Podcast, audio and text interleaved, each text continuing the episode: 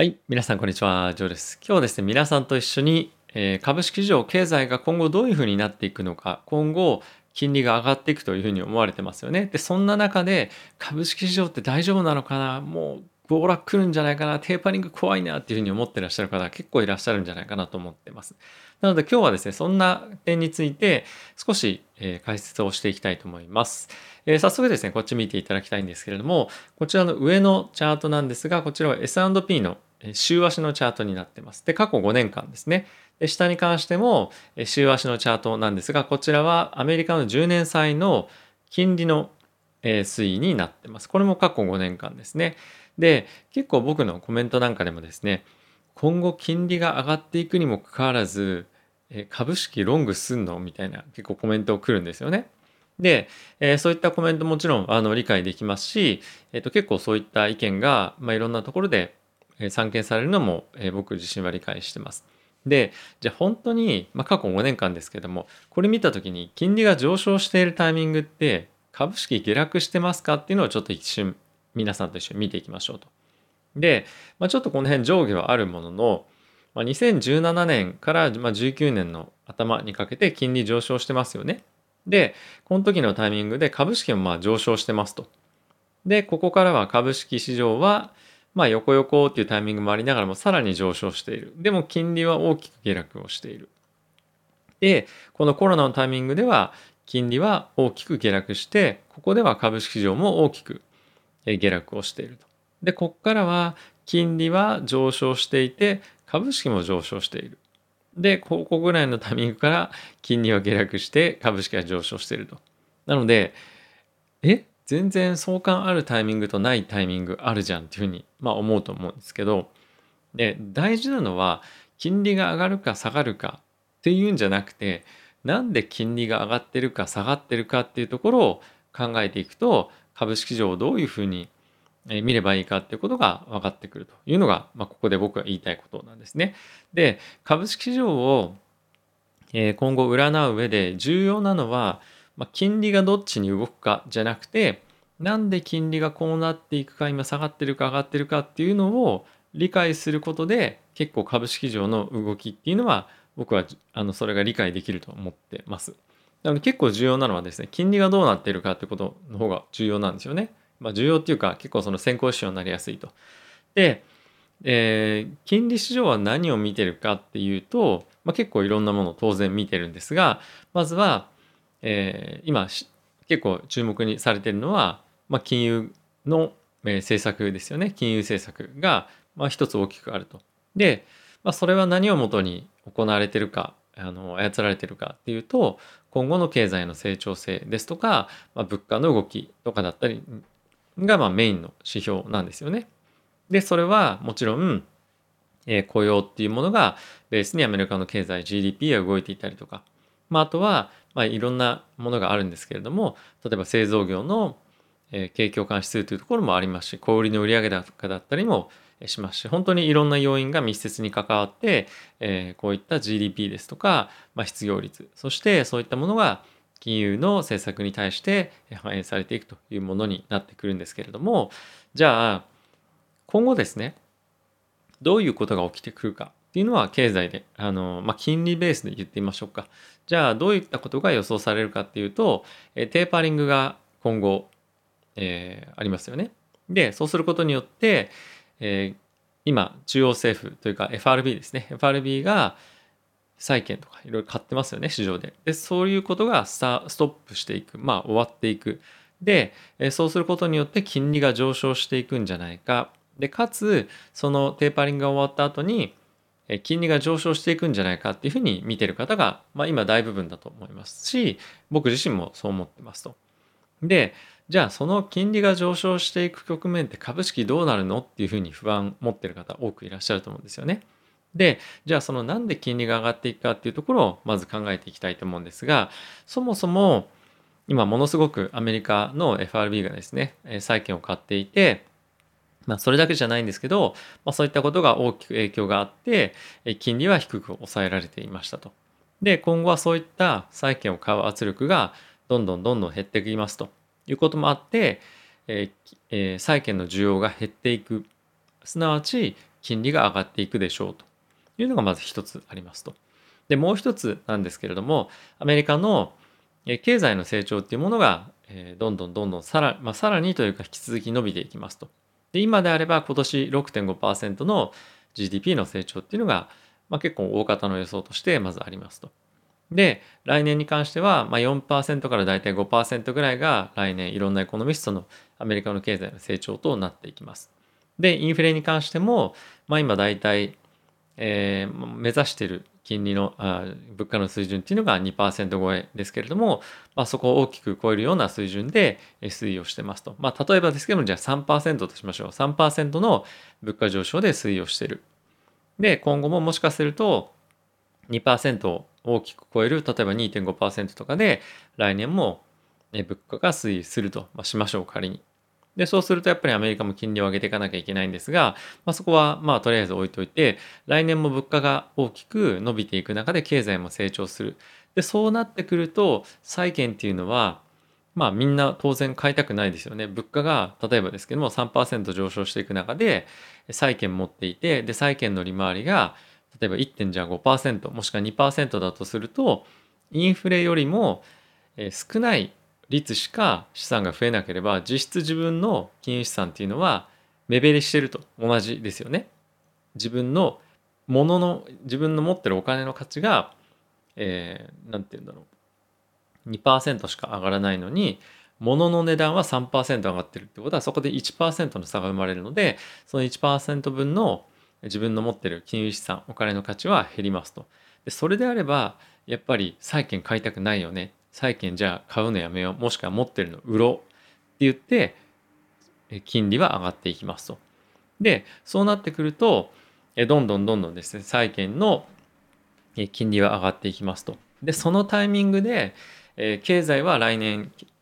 回復していく引き続き伸びていくというふうに思われてますよね。でそうすると株式上の方がじゃあ魅力的だよねって言って株式の方にどんどんどんどん資金が流れるというので、まあ、僕は来年も金利は上昇しているんですが引き続き株式市場も上昇するんじゃないかっていうふうに僕は思ってます。で一部の人からすると金利上昇するのにグロース株特にグロース株ですねとかはちょっと危ないんじゃないの怖いんじゃないのっていうのはまあ一つあると思います。でそれも僕理解できるんですけれどもそういった気持ちっていうのは。ただしその一方でやっぱりアメリカの経済はあの世界の経済を引っ張っていくっていうところもあると思いますしあと来年に関してはですねやっぱり今の状況よりもコロナに関してはまあ、いっぱいワクチンとかも世界中に広まっていってもっとたくさんの人がワクチンを接種するっていうのもあります。でかつ、まあ、世界の経済が、まあ、そういったこともあってさらに拡大をしていくということでアメリカの経済が世界の経済を刺激することもありますし世界の経済がアメリカの経済を刺激することで、まあ、相互関係というかあの両方とも伸びていって共に世界的にですねあの株式市場に資金が残っていくというかその経済が成長していくことで僕はアメリカの経済が伸びていくと思ってます。はい、なのであまりですねその大きく金利が伸びていくまあ大きくっていうのはどれぐらいか分かりませんが伸びていくことに、まあ、そんなに悲観する必要は僕はないんじゃないかなと思ってます。逆に金利が上昇していく局面で本当に我々が心配しなきゃいけないタイミングってどういうふうな時かっていうとアメリカの経済の成長がですねかなり鈍化してきている中でも引き続き金利が上昇していく、まあ、いわゆる物価が上昇していったりすることなんですよね。でそれどういうタイミングかっていうと、まあ、結構経済も伸び悩んできたと。伸び悩んできてるのに伸び悩んでくるってことは経済が伸び悩むってことは、まあ、我々一般市民のまあ、賃金もですねそこまで伸びないと会社の景気は、まあ、悪くはないんだけどもう一定方向あの一定方向というかまあずっとプラトーっていうんですかねあの伸びなくなってくるそうするとやっぱり会社会社の業績も同じフラットですよね。そうすると自分の給料も伸びにくい。給料も伸びにくいのに金利が上昇している。でこれは例えばもっとお金を借りたいのにお金を借りる。値段がどんどんどんどん上がっていったりとかあとは物価が上がっていく。給料上がんないのに食べ物の値段値段が上がっていったりとか車の値段が上がっていったりとかガソリンの値段が上がっていったりとか。ま、そうすることで消費って少しあの何て言うんですか自分たちとしてもあ消費するの少しやめようかなとか節約しようかなみたいになりますよね。でそうなってくると徐々に経済とか株式上も少し右肩下がりになってきやすくなるので、まあ、そういったタイミングでの金利上昇っていうのは非常にま危険というかあの株式市場にとってはマイナスな影響がま出やすいタイミングなんですよね。で今っていうのはまさにそういうタイミングかっていうとも僕は違うと思います。今まさにアメリカの経済は金融緩和から少しずつ抜け出していってさらなる成長を今後していこうというようなタイミングだと思うんですよね。なので今は金利上昇と株式市場の下落っていうのはまああの対になりづらい今後はタイミングかなと思ってます。で今ですね株式市場は上がっていて金利が下落しているっていうのはアメリカの経済の成長性の鈍化っていうところがもう少しあの心配されていることがやっぱりまずあるというところとあとは結構コロナの感染拡大の影響っていうのが少しあのまあささやかれているというか今怯えられてると。でこれっていうのはアメリカの経済の成長性が悪いとかっていうんではなくてやっぱり今はコロナショックのタイミングみたいにもう少し、まあ、質の高いじゃないですけど、まあ、そういった安全資産を買うという動きが今まさに起こっていることなんですよね。なのでこれはコロナとかに対しての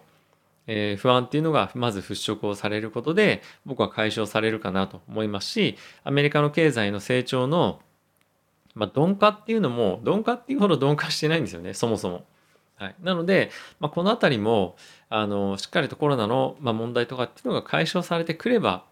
えしっかりと伸びていくと思いますし、まあ、あとはテーパリングっていうのがやっぱり解消されて積極的に米国債を買っていきたいっていうような需要がですねおそらくあのいろんな金融機関とかでも減ってくるんじゃないかなと僕は思ってます。なので、えー、金利はですねやっぱ上がっていくと思うので、えー、上がっていくと思うというかあの、まあ、経済が、まあ、そういった背景もあってしっかりと伸びていくので金利もま上がっていってかつアメリカの経済株式市場も拡大をしていくと僕は、えー、思ってます。ちょっとあのまとまりがない話になってしまったんですが、もう一つちょっとご紹介をしたいものがあって、え今ですね、この記事見ましたでしょうか。えブルームバーグの記事なんですけれども、えビッグショートっていうもので、まあ、本がありまして非常に有名になったマイケル・バーリさんという方がいらっしゃって、彼はですね、ドットコムバブルを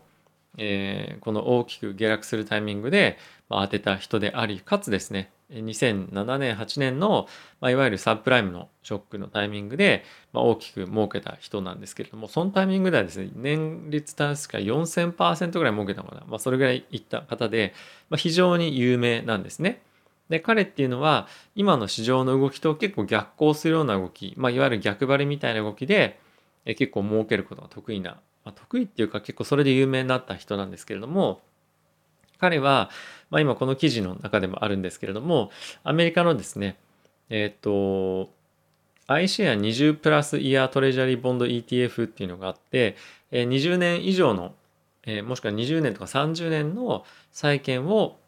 え、扱ってる ETF があるんですけれども、まあ、この ETF を今あの、まあ、プットオプションを買ってますよと。まあ、どういうことかっていうと、今後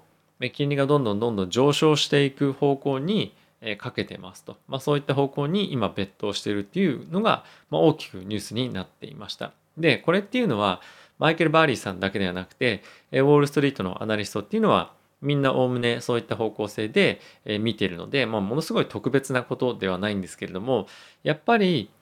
まず金利がじゃあどっちの方向に動くかっていうところを考えてみると今後は上昇していくというところが大きく今のコンセンサスとしてあるなと思っています。で、これはもちろんテーパリングっていうところもそうですし、先ほどからちょっと僕は 長々と説明をしたような理由でもあるんですけれども、まあ、金利が上昇していくというのが、ま、大まかな、もう今予想というか、じゃあ必ずそうなりますというようなことを、あの、まあ仮にそうしましょう。じゃあその中で我々はどちらの方に舵を切っていくのか、まあ、いわゆるその株を買う方なのかもしくは売る方なのか。リスクオフに自分たちで行くのか。自分たちが入金できるお金がある。もしくは、まあ、今株式でありますよね。それを置いてそのままキャッシュを置いておくのか。もしくは株式を処分してキャッシュポジションに変えるのかどうかっていうのは結構ここ今タイミングとしては、まあ、意見が割れているところじゃないかなと思ってます。で僕は継続的に資金を入れていくというのを今判断をしています。これはさっきも言った理由ですね。全く、えー、僕に関してはアメリカの経済もしくは世界の経済として今ここから大きく悪くなってくるとは思っていませんし今、えー、コロナの感染拡大デルタ株非常に注目されてますけれどもここからもう一段感染者っていうものは増えるとは思うんですけれども恐怖感っていう意味では結構もうそろそろピークに来るんじゃないかなと思ってます。なので、えこの8月から9月のタイミングですねは結構株式としてはえ買うチャンスが来るんじゃないかなとテーパリングが発表されるんじゃないかっていうことでマーケットとしては下落するタイミングが来るかもしれない、まあ、そこであれば僕はしっかりと資金を入れたいと思ってますし長期的に見ても、え株式市場はですねしっかりと成長していくと思うので、え引き続き資金を入れてでかつ、まホールドをしていきたいと思います。まあ、そんな簡単にですねどんどんどんどん上がっていくみたいな相場も来ないと思ってます。引き続きこういうま上下しながらななんとなくあの気づいたら上がってたみたいな感じに僕はなると思うんですよね。なので、えー、引き続き強気でいきたいと思います。まあ、あとですね、あの皆さんもし株式株式のあののみの投資かもしれませんけれども、まあ、結構仮想通貨も見てみるといいんじゃないかなと思うんですね。まあ、完全にそこにたくさんベットするとか言うんじゃなくて、えっと、仮想通貨がこのタイミングでどういうふうに動き動いているのかっていうのも、まあ、一緒に見ておくといいんじゃないかなと思ってます。で僕は仮想通貨に関しても、えー、まあ、そこそこな額をですね、ポートフォリオの中でも割合投資をしているので、まあ、ここ最近の株式上が、まあ、いわゆるそんなに好調じゃないタイミングでも、ま、パフォーマンスとしては、え、しっかりと出ているので、あの、あまり株式上の、なんていうんですかね、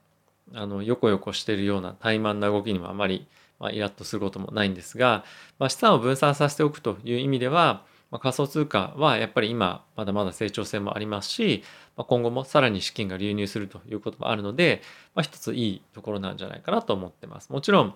債券が好きな方もいればゴールドが好きな方もいれば、まあ、原油だったりとかいろいろあると思うんですけれども、まあ、その中でえおそらく今年ですねあの仮想通貨持ってたことで最終的に非常にパフォーマンス出たよねっていうような金融機関が結構出てくると思うんですね。でそういった話になってくるとじゃあ来年もう少し入れてみようかとか今年全く入れれなくてパフォーマンスそんなにめちゃくちゃ出なかったからじゃあしっかりもう少し仮想通貨入れてみようかとか、まあ、ちょっとだけでも入れてみようかみたいなところがですね絶対増えてくると思うんですね。なのであのこれはなんだろうもうトレンドとしてもう確実に起こってくることだと思いますので仮想通貨を入れるか入れないかっていうところも判断は皆さんがするあのこともあるでしょうしもしくは入れるのであればどれぐらいっていうことも考えなければいけないんですけれどもまずは入れてない方に関しても入れるかどうかっていうところからですねあの検討を、まあ、検討の、ま余地というかあのして悪いことはないんじゃないかなと思ってます。まあ、最終的に入れないっていう判断も全然ありだと思うので、まあ、そういったところもですね、まあ、横目で見ながら株式市場と一緒にですね見ていていただけると、まあ、さらにえー、投資の幅っていうのが広まるんじゃないかなと思ってます。はい、すいません。ちょっと長い動画になってしまいましたけれども、株式市場は、えー、来年というか今年これからどうなるか、金利が上がっていく中でどう考えるかっていうのはですね、皆さんもいろいろとお考えあると思うので、ぜひですね、コメント欄に記載いただけると嬉しいです。ということで、えー、早く編集してこの動画をあの